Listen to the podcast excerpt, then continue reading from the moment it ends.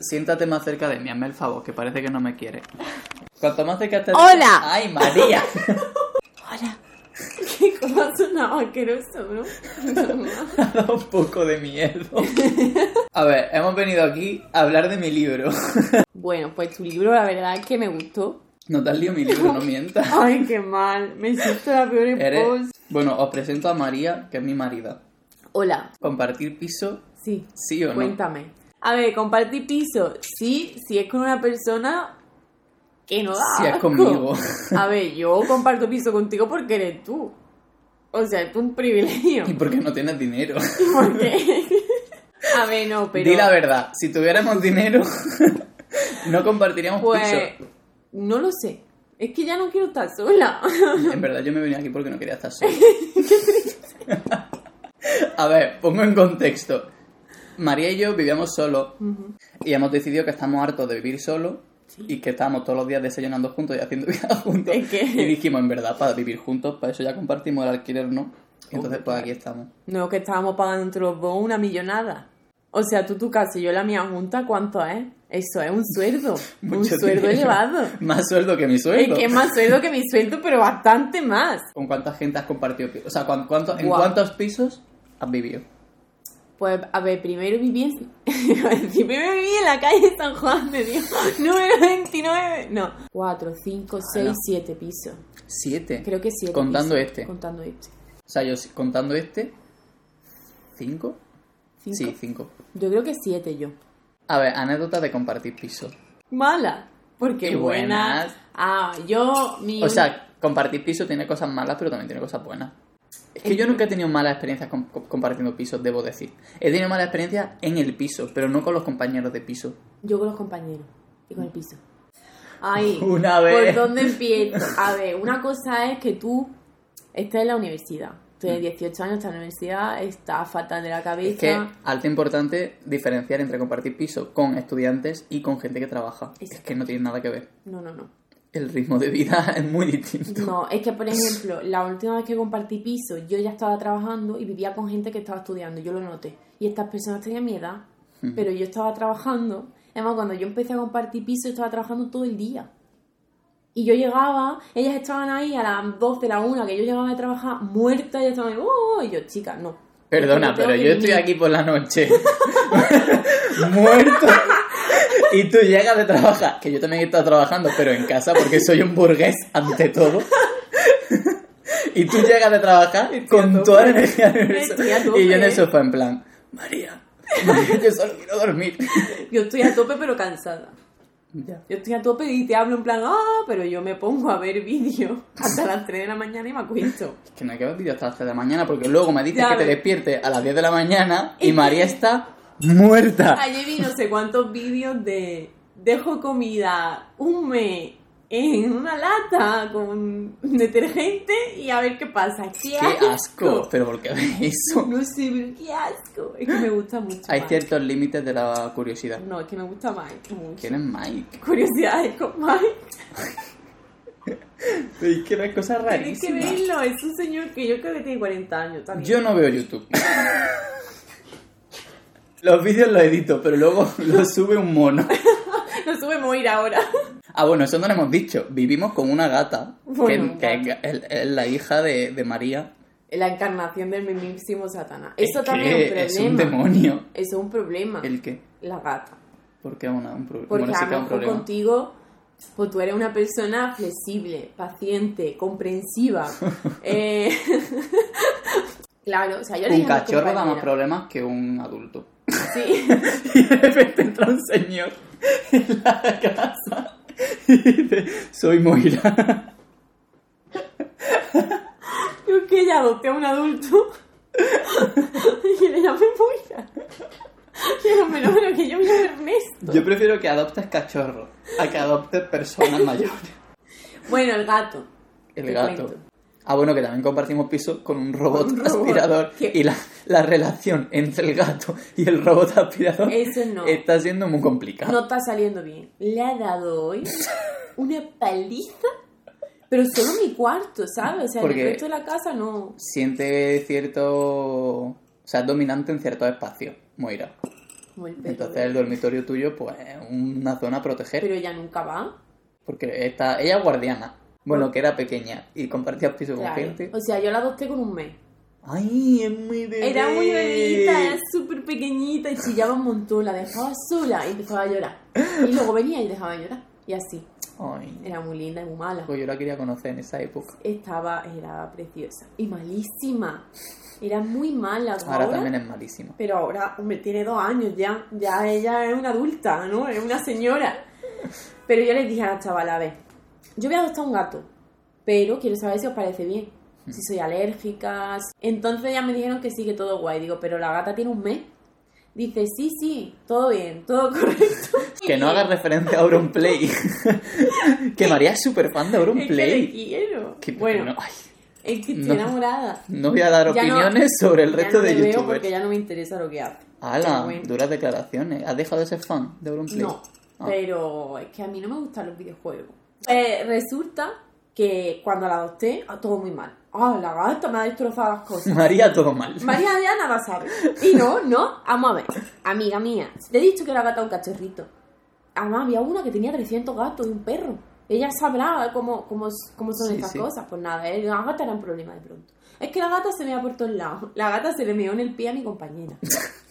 A ver, yo la llevé al veterinario 30 veces. Y la veterinaria me decía, no le gusta a tu compañera. Porque es que lo miramos todo. La gata no tiene ningún problema de pipí. Tiene dos años y yo lo noté, yo entonces pensaba, la gata es así. Lo noté cuando me fui a vivir sola, la gata cambió radicalmente. Dejó de estar ultra estresada. Al final no fueron capaces de asumir cómo era ella de, de forma de ser. Ok, Ujú. sin más. Pues vale, pues me pido. Tampoco me asumieron a mí. O sea, y uno era un cachorrito, ¿eh? ¿Qué consejos darías tú a la peña en plan, a la hora de compartir piso? Que te vayas con una persona con la que tengas mucha confianza y que te caiga bien. O sea, tú eres de las que piensan que hay gente con la que no se puede convivir. Sí. Yo también lo pienso. Es que hay gente que no. Tú tienes que saber si esa persona cumple algo eh, como unas normas básicas tuyas. Hmm. Muy, muy importante. O sea, normas que si quebrantan la convivencia, ya es como, ¿sabes? Que tú no puedas, que tú te- tienes que asegurarte de que eso, y sobre todo eso, la confianza. Y que te conozca a ti tus cosas malas. Cosas malas. conmigo. Que son casi todas. Vamos, yo. No, pero la confianza es súper importante porque si no tienes confianza como para decir, oye, esto tal, Mm.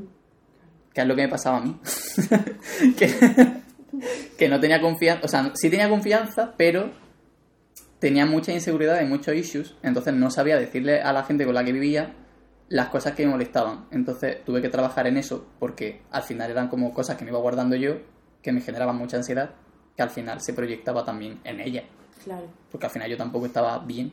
Hombre, se- mm, primera norma para vivir con alguien, ser asertiva. Si no sabes serlo, porque tienes Ujú. algún problema... No, no, estás, porque estás tienes- haciendo lo que no quieras que sea la gente contigo. No, quiere decir, sí, pero en realidad lo digo en serio, si tienes un problema con la asertividad, Hmm. por X, ya está. O sea, yo tampoco sabía decir cosas. Yo no sabía gestionar los problemas. Si a ver, yo me estaba sintiendo excluida. Pero ¿no? también es una cosa que no puedes decidir cuando empieza, en plan como que lo tienes que ir aprendiendo. Claro. o sea, hombre, yo creo que compartiendo piso aprendes todas estas cosas. pero es más difícil si te vas a vivir con alguien desconocido o Bueno, con una claro. persona que sea tu amiga pero tampoco sea muy amiga tuya. Mm. Porque yo cuando viví con mi mejor amiga, es que era todo perfecto, en el sentido de lo malo y lo bueno. O sea, ella veía mis Ya, cosas ya. malas y me las decía. Yo no me voy a sentir mal ni me voy a enfadar. Pero luego me fui a vivir con otras personas, con otra amiga que no era tan amiga, ni teníamos tanta confianza, ni a mí me caía tan bien, ¿vale? Y era muy complicado, La convivencia. sí. Además hay que tener cuidado con cuántas personas viven Ya, tío. y qué relación tienen entre ellos. Que hay pisos de estudiantes que son ciento y la madre y eso es complicado de gestionar. Y tú te vas a lo mejor solo a un piso que hay tres amigas y puede ser un poco caos. Caos. Gracias. No, no vamos a empezar a hacer chistes de mi nombre, por favor. Un poco tú. O sea, ya te digo que es que yo con los compañeros como que nunca he tenido así problemas directos. Tipo, siempre me he juntado como con gente que cuando vea que... Sí que me ha pasado de gente que a lo mejor si no les dices lo que tienen que hacer, no lo hacen. O gente que te señala siempre lo que hacen mal, pero no lo que hacen ellos mal. Ya. Porque nadie se lo dice. Como que no lo hace a malas, pero no es consciente, o sea, lo típico de ver la paja en el ojo ajeno, Sí. y eso en convivencia pues también es importante, en plan, eso vuelve a la confianza, en plan, tener Total. confianza de decirle, tía, pues tú has hecho tal, tal, que no pasa nada, o sea, si es que no vamos a ser perfectos ninguno, pero simplemente pues saberlo. Pero también hay detrás de una persona ya machacarla, tío, yo qué sé, también en su casa. Tú también tienes Ya, que ver, llegar como al punto medio de cómo soy.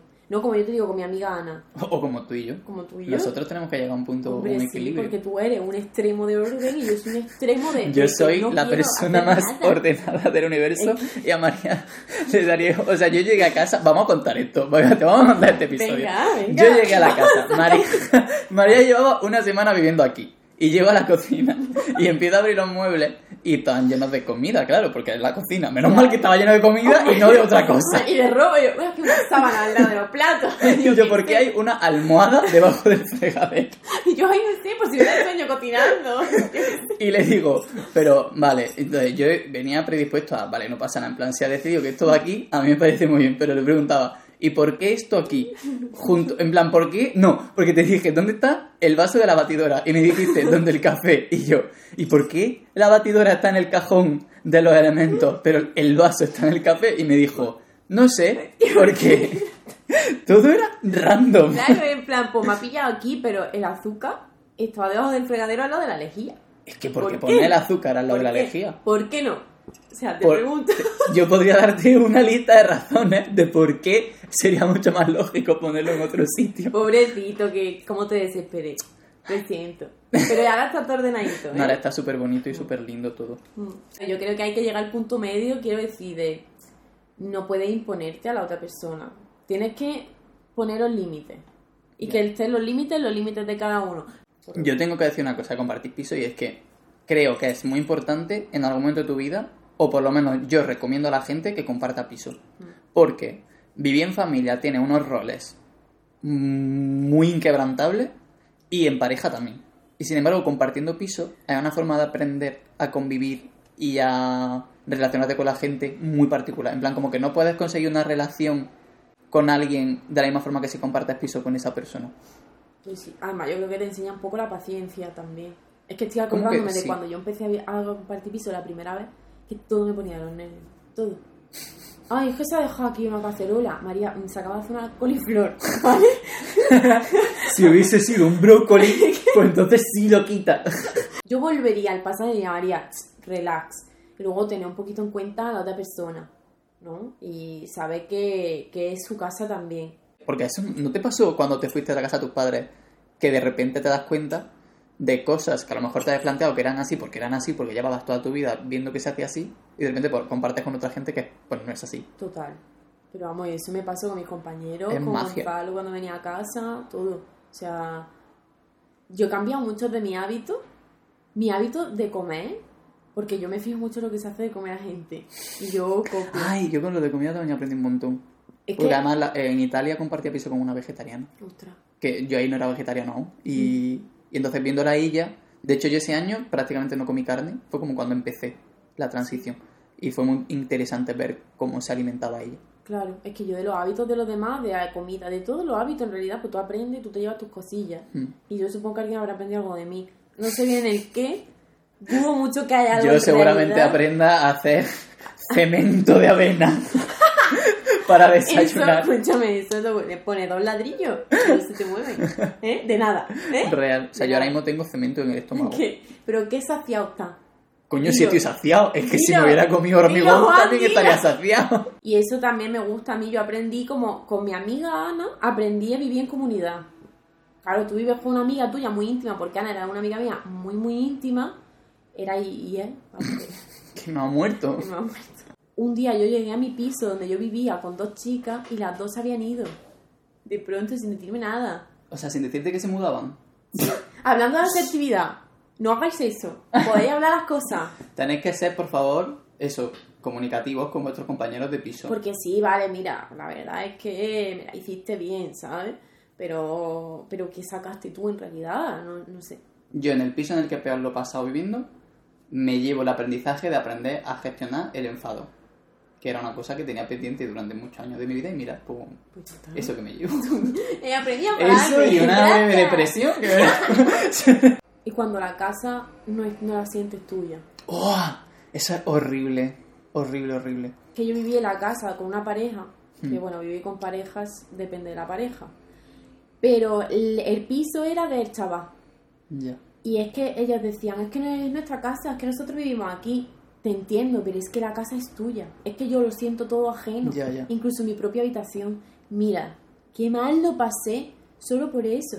Por sentirlo todo muy ajeno, sentirme muy vigilada. Y además Pero ellos es- tenían sus hábitos que tú no podías entrar en sus hábitos. A ver, era su casa, ¿no? Vale, ok, pero... Pero, no- o sea, el heavy nivel, eh, yo en la casa esta, porque era, también era la casa de, la, de un familiar de una de ellas. Entonces, yo vivía allí porque era más barato, porque nos lo dejaban más barato. Pero claro, ellos eran familia. Entonces, aunque sí que se esforzaban mucho porque yo la sintiera mi casa, no, o sea, el problema era no de ellos, era más mío, pero también de la casa en sí. O sea, era como, es un espacio que yo no puedo ocupar como mío, porque no es mío. En plan, y da igual cuánto paga de alquiler, da igual cuánto esforcéis vosotros, mm, no es mi casa.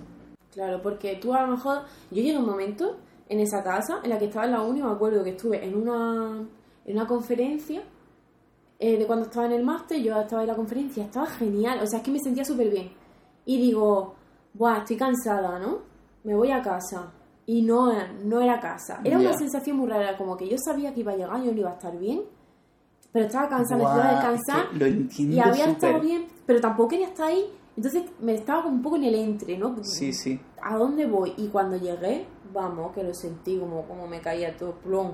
Joder. Pero a mí pasó, para mí fue punto de inflexión. Mira, consejo para todo el mundo que comparte piso. Si os pasa esto, alerta roja. Yo dormía mucho en casa de amigas.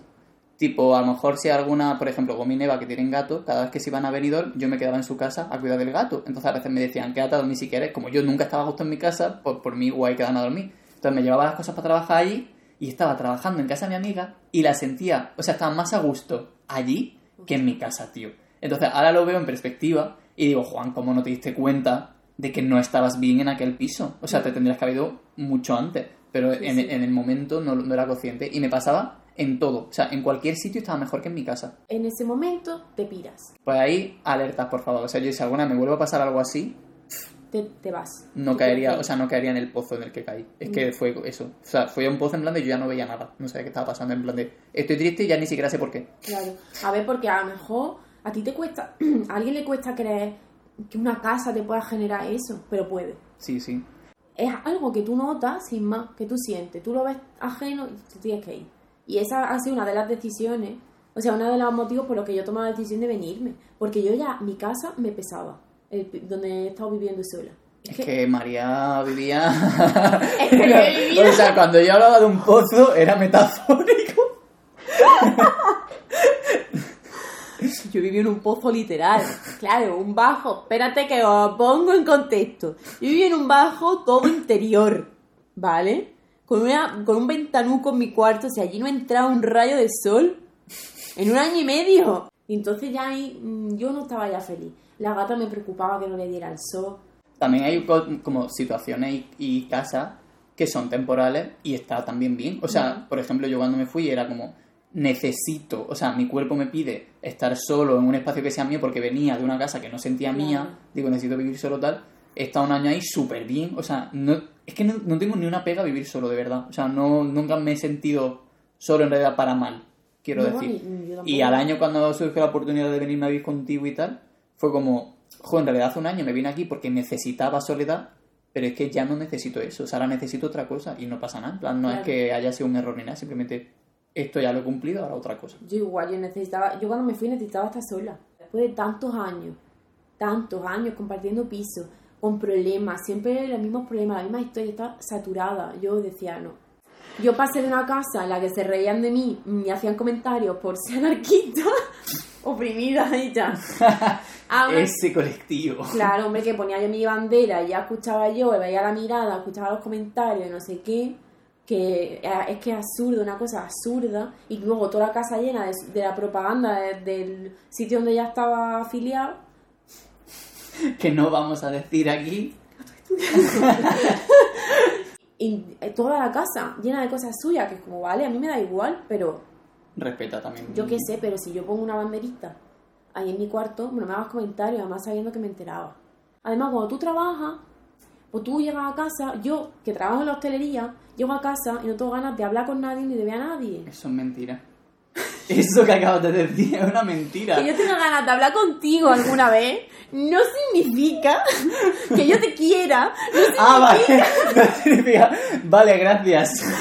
Me quedo mucho más tranquilo. Que no es que la gente me caiga mal, pero cuando yo llego de trabajar. Pero sí. Cambio, una vez me pasó una cosa. Yo llegué de trabajar a la una y media o así, muy tarde, muy tarde. Muy cansada. He trabajado ahí muchas horas. Y teníamos una María. fiesta en la casa, en el salón. Y el salón daba mi habitación. Entonces yo llegué y les dije. Buah, es Buena. que el momento cortar rollo de decir, por favor. Claro, ellos estudian, estaban ahí criticando mm, a cierto sindicato eh, al que yo he estado afiliada y que es de mi ideología política, diciendo que no hacen nada, cosa que es mentira. Me puedo poner aquí sin nada. Queremos, Política. queremos hacer un vídeo sobre ideología política.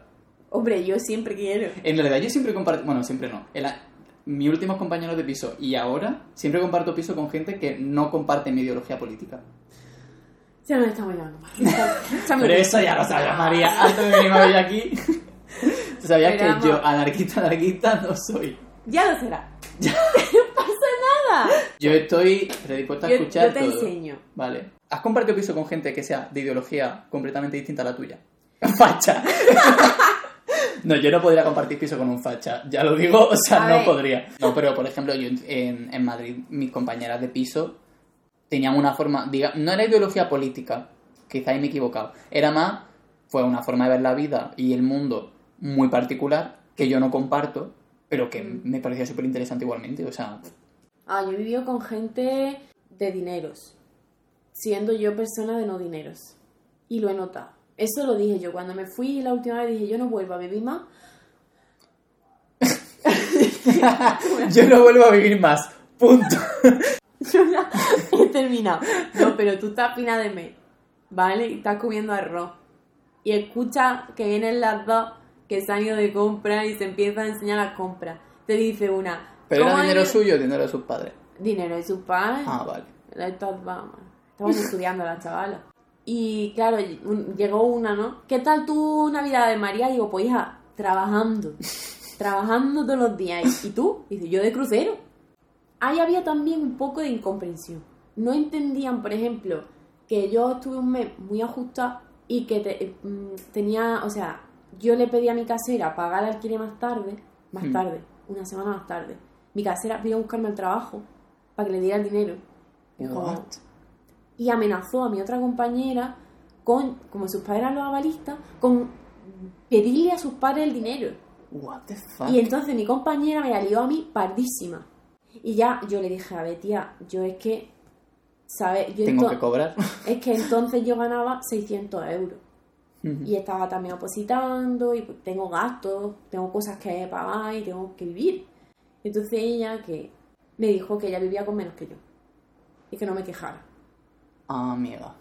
Joder, qué fuerte. Mm. Ay, lo he pasado mal. ¿Por qué me hace hablar de estas cosas? Me paso mal. Solo me trae malos recuerdos. No, pero vivir sola está bien. Otro día tenemos que hablar de trabajos de mierda. ¿El mío? vivir sola está bien cuando necesitas un respiro o si tú estás genial viviendo sola. Y si te lo puedes permitir. Claro. Porque yo este año viviendo solo, o que he- dicho antes que ningún problema y todo maravilloso, pero es verdad que los gastos que tienes viviendo solo no tienen nada que ver con cuando compartes piso. No, no, no. Oye, ¿no te pasa? Esto no hemos dicho. Cuando empiezas a compartir piso o te independizas en sí, lo difícil que es volver a la casa de tus padres. Vamos. O sea, eso es un temita. Pero para todos, para tus padres también. No sé si tus padres te lo han dicho. no, mis mi padres padre, me lo han dicho. mi madre está deseando que vaya a su ¿Sí? casa. Ostras. Sí. Mis padres. Mi padre, no, él no dice nada. Tu padre. mi padre habla poco. Tu padre el que te lo otorga. ¿Me entiendes? No, yo sé que a mi madre le encantaría que me fuese más tiempo allí, pero es que yo a los tres días, yo, yo lo paso mal. Además, ellos son... De hecho, a veces estoy allí, estoy mal, y mi madre está en plan, ¿qué hago para que estés bien? Y yo en plan, si es que lo que necesito es irme. O sea, no puedes hacer nada. O sea, no puedes hacer nada por mí. Y la pobre lo pasamos mal. Mamá, desde aquí te pido disculpas, pero yo es que no puedo. O sea, no, de verdad, es que me da ansiedad. A ver, pasa una cosa, yo creo, que es que tú te haces unos hábitos diferentes a cuando vivías con tus padres. Sí. Entonces ahora chocan los, los hábitos. Y además que tus padres creo que tienden, tus padres, Lo mío específicamente. es que los padres en general tienden como a querer, o, o sea, nunca te van a ver como la persona que eres ahora. Te ven como esa, a mí me ven como la María de 18 Porque años. los roles otra vez, es que en la familia hay unos roles que, que son irrompibles. Yo soy entonces- María el desastre, lo sigo siendo, pero un poquito menos, ¿sabes? Como que, por ejemplo, voy a mi casa, a mí me pasa una cosa cuando voy a mi casa, y yo hace que no voy, de que no vivo con ellos en plan de pasar allí una larga temporada, pues hace, desde que empecé a trabajar, hace dos años y pico, tres. Coño. Hace ya. Y claro, entonces yo, yo que noto cuando voy, que no puedo hacer de comer, es que no sé por qué, no quieren que toque la cocina. Yo noto que mi madre me mima mucho más ahora que cuando vivía en la casa. Café aquella. cuando vivía en la casa me escupía y ahora ya Y no. ahora, ahora de vez en cuando, solo de vez en cuando. Ahora solo me... No, no, no, mi madre sí me maltrata. Mi madre me quiere mucho. Mi madre me quiere, ¿eh? ¿Eh? ¿No? Pero bueno, eso que cuando yo voy noto como que ella está en plan mm, predispuesta a darme todo lo que tal, porque como, joder, ahora que no estás nunca, por ahora que estás, quiero estés bien. De hecho, yo me siento adolescente en la casa de mis padres. Entonces me da mucha rabia. Es como que me voy y digo, joder, es que odio esta sensación. El año pasado, la última vez que tuve Es que yo vacaciones. soy muy maduro. que... Porque tú eres un adulto, como. Claro. No, pero eso, que como que, joder, que tú en tu casa te sientes, pues, súper... No me sale el adjetivo porque no sé hablar. Em, val- No, válido no, ¿eh? Inválido. Lo contrario inútil. Válido. Que no es válido, es como suficiente, autosuficiente. Autosuficiente. Claro, en la casa de padres como que de repente no soy autosuficiente. Porque Total. nada, además nada depende de I mí. feel you. La, la primera y última vez que tuve vacaciones en mi trabajo, el año pasado, una semanita, Ay, la puta. que de verdad. Explotación De laboral. verdad que llegué a mi casa, vale, a los tres días ya era yo María de 15 años. Es que sí. en su habitación. Pero ¿por qué no estás en el salón, María? Me digo yo a mí misma. No vete al salón, no, porque tú te vas a tu habitación. La inercia. Hay inercia en la casa. Sí. Y, y tus padres además que se piensan... Mis padres se piensan que María, mi madre que no te conoce, piensa que eres un adolescente. No, pero eso, es que yo, yo de verdad que no creo que ni mi madre ni mi padre piensen, sí lo piensan. no, no, no te voy a engañar. Es que- A ti no te voy a engañar. pero si mi padre me dice, ¿cómo te vayas a vivir con Juan si eres un desastre y eres un ordenado? Y no te conocen de nada, Juan. No te conocen de nada. Y lo de la habitación es verdad. Yo en la casa de mis padres estoy muy en la habitación. Sí. Y de hecho mis padres ahora me dicen, vente al salón. plan, quito la tele si quieres, si te molesta. Entiendo como que este espacio es tuyo y, Y que es estás como tuyo. cediéndomelo a mí. En plan, no estás como, este es tu espacio, por lo tanto puedes estar aquí. No, no, es como yo voy a hacer el esfuerzo de irme para que tú puedas estar. Es como, tío, no quiero. Y ahí te tienes tú, yo creo, tú no. La, gente. Tus padres. Estoy hablando todo el rato de ti. vale. No.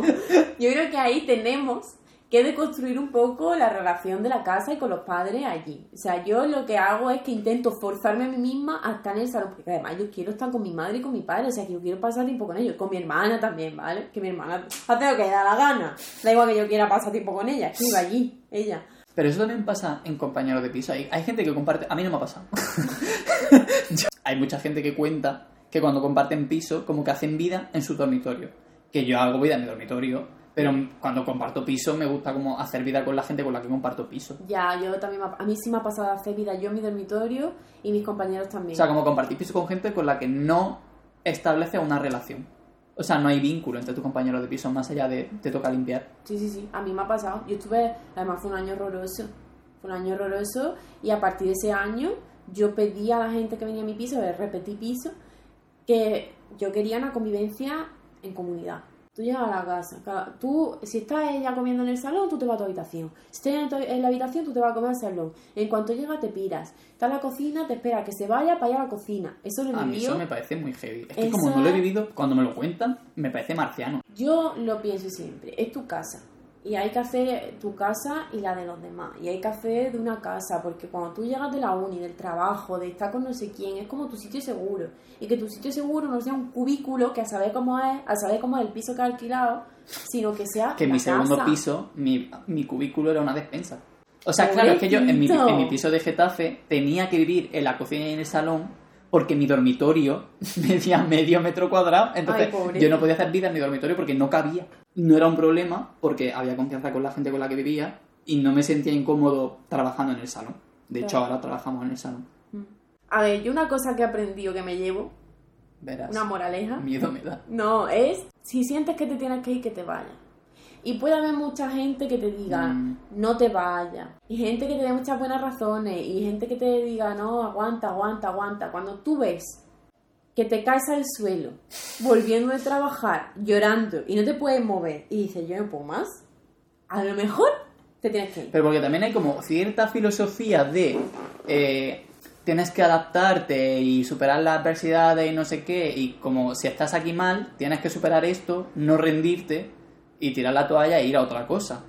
A mí esto me parece fatal. No, no, no. Porque de hecho yo tardé, yo estuve dos años en ese piso en gran parte por la presión social de que nadie quería que me fuese de allí.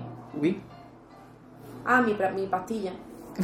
Y aparte también por la sensación de que esto también lo ha pasado, yo conozco, no voy a dar nombres, conozco a alguien que como que le da cosa irse de donde está, que está mal, porque lo consideraría una derrota.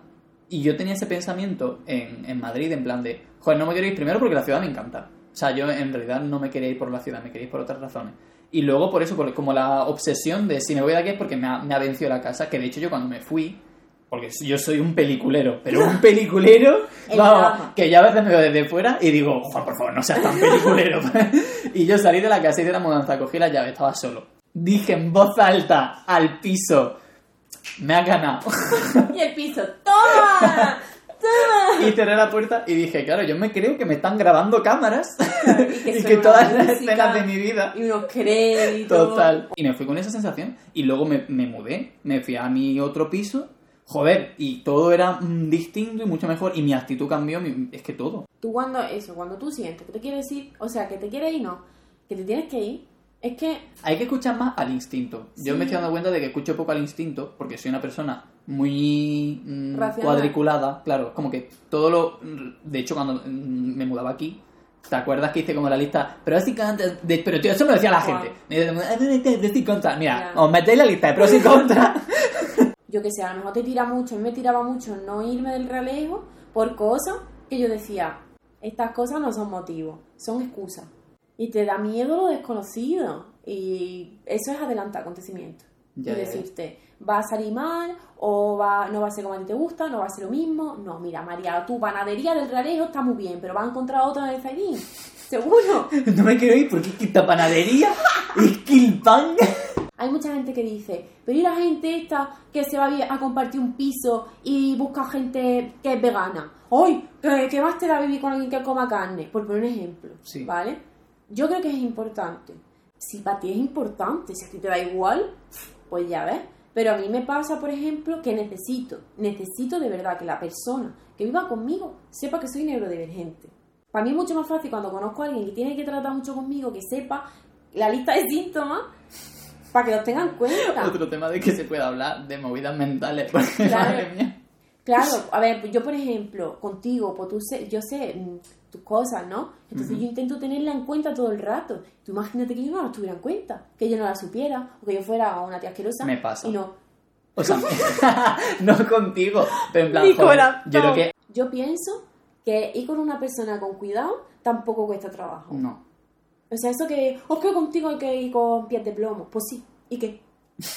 Sinceramente, pues, ¿y qué? Pero y ¿Y qué? tampoco es Si con no, pies- ¿qué hacen? Me, me hiere, me hacen daño. O sea, no te cuesta nada de trabajo tener en cuenta ciertas cosas. En general, la gente que acusa a otra gente de, joder, que eres mi, mi, mi, no sé qué, no sé cuánto, son los que más se, se luego se, plan, se les cae enseguida todo. Es como, tío, pero no eres tú el que, Vamos. el que contigo no hace falta ir con tanta delicadeza y luego, mira, te me has derrumbado a la mínima que te he dicho. Totalmente. Pero si yo le di, aquella noche que te digo que llegué, que estaban ahí de fiesta, les dije por WhatsApp, por el grupo, oye, ¿os queda mucho? Digo, para verme una serie hasta que os vayáis y dormirme o, o dormirme ya. Solo quiero saber si os queda mucho en el salón haciendo ruido.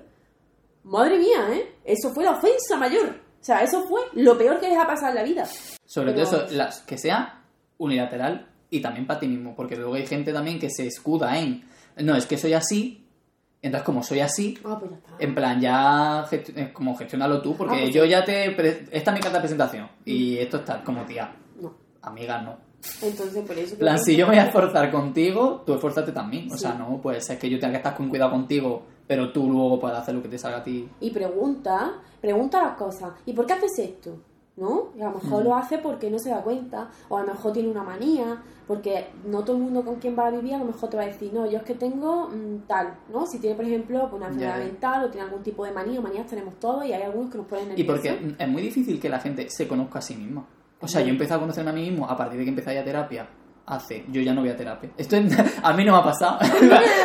Entonces, entiendo que hay veces que la gente hace cosas y ni siquiera son conscientes de por qué lo hacen así, pero porque nadie se dedica el tiempo y el esfuerzo que conlleva mirar para adentro, que Claro. es muy jodido. Sí, sí, sí.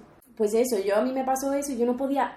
Está bien ahora saberlo, porque ahora puedo decirlo, pero antes no. Pero igual si tú te hubieras esforzado, tú no. tu padre.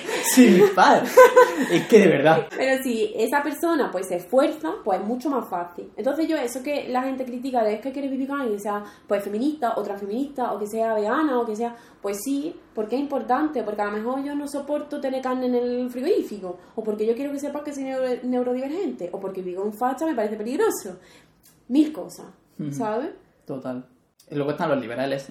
los liberales. Así, con estrellas. Y los que liberales. te dicen, uy, tómate la pastilla, drogadicta. Que te dicen, no, es que soy muy poco tolerante, tenéis que aprender a vivir con todas las ideologías. Como, tío, yo he vivido con gente, pues, lo acabo de decir, en plan, que no comparten mi ideología, tú. Pero, tío, como hay algunas, es que hay algunas que no son compatibles. Pues ya está, ese era mi último consejo, mi última moraleja. Pero, tía, no hables en Mordor. Y un piso siempre legal. El contrato legal, que no se engañen, que no abusen de ustedes. Muy bien, María. Y si no, hay en, tanto en Granada como en Madrid, como en muchos sitios, el sindicato de inquilinos para que os ayude en lo que haga falta. Ole, eso me parece muy buen consejo para terminar el... No sé si esto va a ser un podcast mío, ¿qué va a ser? Ya ha ido lo que iba a decir. Ah, que nos contéis vuestra... En plan, ¿qué pensáis de compartir pisos? Si habéis tenido alguna experiencia mala, si tenéis algún consejo. En plan, pues yo si compartís pisos os recomiendo que... Sí. Espérate, voy a preguntar eso. Decirnos también de qué queréis que hablemos. En plan, ¿queréis que hablemos de enfermedad mental? ¿Qué más cosas hemos dicho? De machismo, de ideología política, de... De, no sé, de... de- de, de explotaciones laborales de mis padres. Podemos hablar de muchas cosas, en Sí, realidad. la verdad que que somos personas inteligentísimas. Es que somos una o sea, persona- tenemos... Hay que despedirse haciendo SMR. Hasta luego. Pido disculpas por esto que acaba de pasar. ¡Qué miedo!